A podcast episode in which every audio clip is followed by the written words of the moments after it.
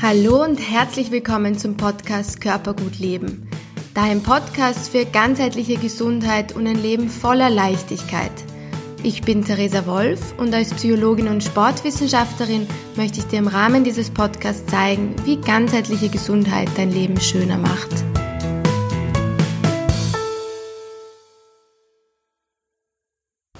Hallo und herzlich willkommen. Ich bin heute oder ich melde mich heute aus dem wunderschönen Sri Lanka.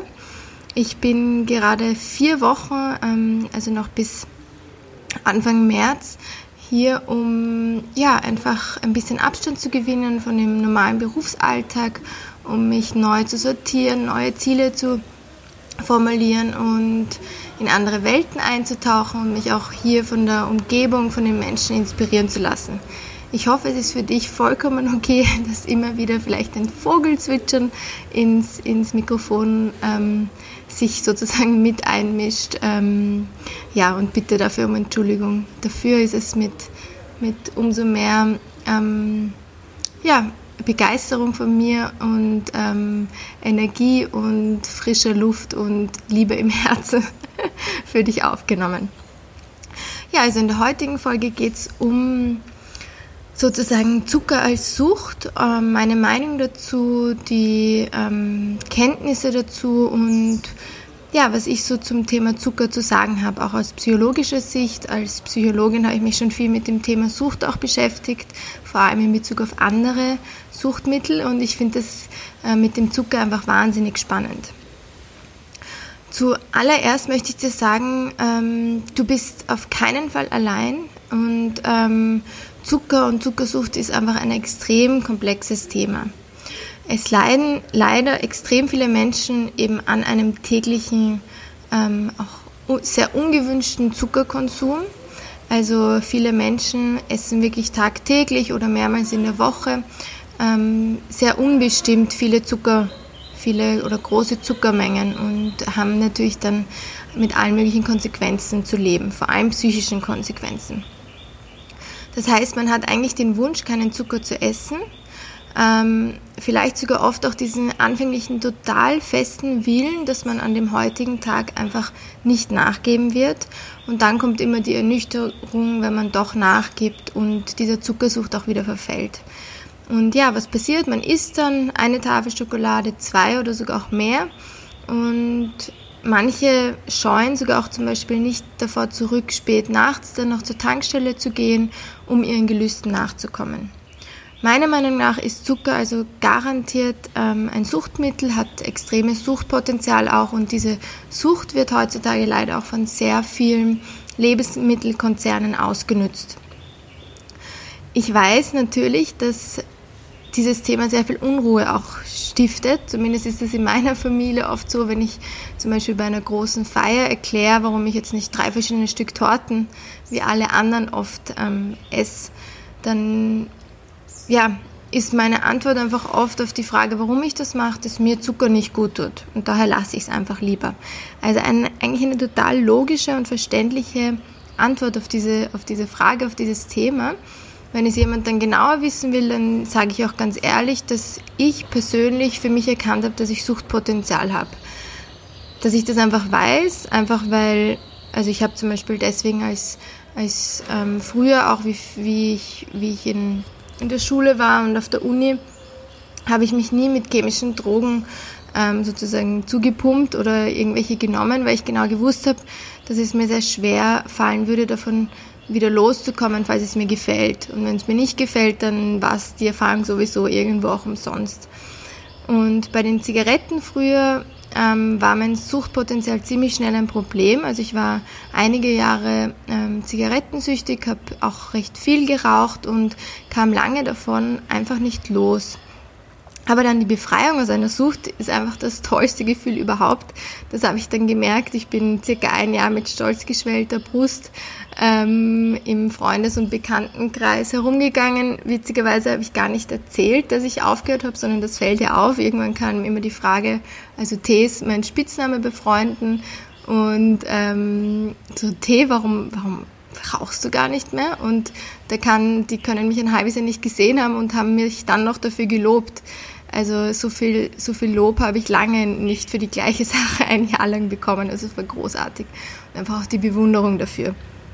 Ganz so einfach ist es beim Zucker nicht, weil, ähm, weil es einfach noch nicht so integriert ist in unsere Gesellschaft, dass Zucker eben wirklich etwas ist, was, was gefährlich ist, was dem Körper schadet und weil sich einfach extrem viele Menschen dann damit angegriffen fühlen. Das ist ähnlich, wenn man unter Rauchern eben erklärt, man hat aufgehört und warum, greift man die irgendwo manchmal indirekt an oder die fühlen sich automatisch angegriffen.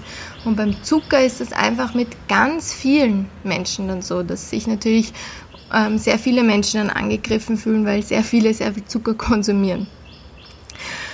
Ähm, ja, wenn man dann ihnen, wenn man also ihnen zeigt, dass ihre Droge nicht konsumiert wird, also wenn man sozusagen vor ihnen das nicht konsumiert, dann haben sie oft das Gefühl, dass sie vielleicht etwas falsch machen. Und ich habe einfach gelernt, mich davon nicht beirren zu lassen und ähm, habe dass dieses Verhalten nicht immer das zu machen, nicht immer was zu machen, was andere machen, auch zum Beispiel beim Alkohol für mich angenommen. Nur weil sich jeder am Abend ein Bier oder ein Glas Wein bestellt, heißt das nicht, dass ich heute auch trinken muss, sondern ich gehe da einfach danach, wann ich Lust dazu habe und ähm, stelle mich da schon lange nicht mehr ähm, diesem Gruppenzwang sozusagen. Oder ich stelle mich dem Gruppenzwang und mache schon lange nicht mehr einfach nur mit. Das heißt, ich habe einfach gelernt, mich abzugrenzen und ähm, mich auch vor diesem schlechten Gewissen anderen Menschen gegenüber an, an, abzugrenzen und auch mich nicht so drum zu kümmern, dass der andere Mensch ein schlechtes Gewissen hat, weil damit muss er einfach selber klarkommen. Mein Körper ist mir sehr wichtig und dafür setze ich mich auch einfach ein. Das würde ich auch dir raten, also an dieser Abgrenzung zu arbeiten und dich auch wirklich zu fragen, was tut dir gut und tut es dir eigentlich gut, dich um die anderen zu kümmern, was es betrifft. Also um das, um das Gefühl der anderen, wenn du keinen Zucker isst, keine Schokolade isst, nicht das Stück Torte isst sozusagen. Also, meiner Meinung nach hat Zucker auf jeden Fall Suchtpotenzial. Ähm, Zeichen einer Sucht, beziehungsweise jetzt die Definition von Sucht ist nämlich, wenn man es aus der Psychologie betrachtet, aus der psychologischen Seite, ist ähm, erstens ein starker Wunsch oder ein Zwang, diese Droge zu konsumieren. Zweitens der Kontrollverlust. Drittens die Abstinenzunfähigkeit. Viertens die Toleranzbildung. Fünftens Entzugserscheinungen und Punkt 6 der Rückzug aus dem sozialen Leben. Ich gehe jetzt einfach diese Punkte nacheinander durch und setze das mit Zucker in Verbindung. Punkt 1 war also der starke Wunsch oder Zwang, Zucker zu konsumieren. Es kann sein, dass sich mit dem Punkt sehr viele wiedererkennen oder sich sehr viele in dem wiederfinden. Man möchte nämlich eigentlich nicht Zucker konsumieren, aber man kann einfach nicht anders. Wie gesagt, einige fahren dafür sogar extra noch zur Tankstelle, um unbedingt noch Süßes zu bekommen. Ähm, andere essen abgelaufene Ostersüßigkeiten sozusagen zu Weihnachten, ähm, nur um dieses Gefühl zu befriedigen. Also es ist wirklich auch grenzwertig, was man da oft konsumiert, was man da oft auch Schlechtes isst, einfach nur um diesen Zucker in sich reinzubekommen. Dann der zweite Punkt, Kontrollverlust. Ähm, das heißt, man beginnt zu essen mit dem Ziel, nur einen Keks zu essen, nur ein Stück Schokolade zu genießen und plötzlich übernimmt eine treibende Kraft diesen ganzen Prozess und alles ist weg, alles ist aufgegessen. Wir fühlen uns dabei aber überhaupt nicht frei, sondern sehr fremdgesteuert. Das heißt, es kommt ein Automatismus zu Trage, den wir nicht stoppen oder kontrollieren können. Der Punkt 3 ist die Abstinenzunfähigkeit, also die Unfähigkeit, die Substanz nicht zu konsumieren. Das heißt, wir können einfach nicht diesem tiefen Wunsch nach Zucker nachgeben. An jeder Ecke lauern die Süßigkeiten und oft leider wird es uns sogar, ähm, sogar vor die Nase gehalten, ähm, wirklich angeboten von irgendwelchen Arbeitskollegen, von der Gesellschaft. Das heißt, es fällt uns auch deswegen so schwer, weil es einfach überall in der Gesellschaft ist. Nichtsdestotrotz kann man dem entkommen. Schwer heißt nicht unmöglich. Dann viertens die Toleranzbildung. Je süßer wir essen, desto süßer brauchen wir auch unsere Nahrung. Das heißt, es ist ein Teufelskreis. Ähm, ich bin selbst auch oft überrascht, wie oft, ähm, wie häufig Menschen sich darüber beschweren, dass irgendetwas nicht wirklich süß ist, dabei finde ich das total süß. Also diese, diese Geschmacksnerven sind extrem verschieden bei den Menschen und ich kann dir nur raten, hier dich wirklich auf Reset zu schalten, was deinen Süß, Geschmack nach Süßem betrifft. Es zahlt sich total aus, weil dann die, diese natürliche Süße in, in Obst, in Getreideformen, also wenn man zum Beispiel vom Ayurveda von süßen Komponenten spricht, dann wird damit dann werden damit natürliche Produkte, pflanzliche Produkte angesprochen und auf keinen Fall der, der ähm, ich weiß nicht, das, also der Industriezucker, der Haushaltszucker. Das wären zum Beispiel Nahrungsmittel wie Kürbis, Karotte oder auch Birne, die einfach von Natur aus süß sind. Ja, dann die Entzugserscheinungen. Das mag man vielleicht ähm, nicht glauben, ist aber Punkt 5 dass das wirklich bei Zucker auch eintrifft. Also man merkt oft dann Nervosität, Unruhe, Zittern. Ganz häufig ist auch Kopfweh und Müdigkeit eine Nebenwirkung oder eine Zugserscheinung.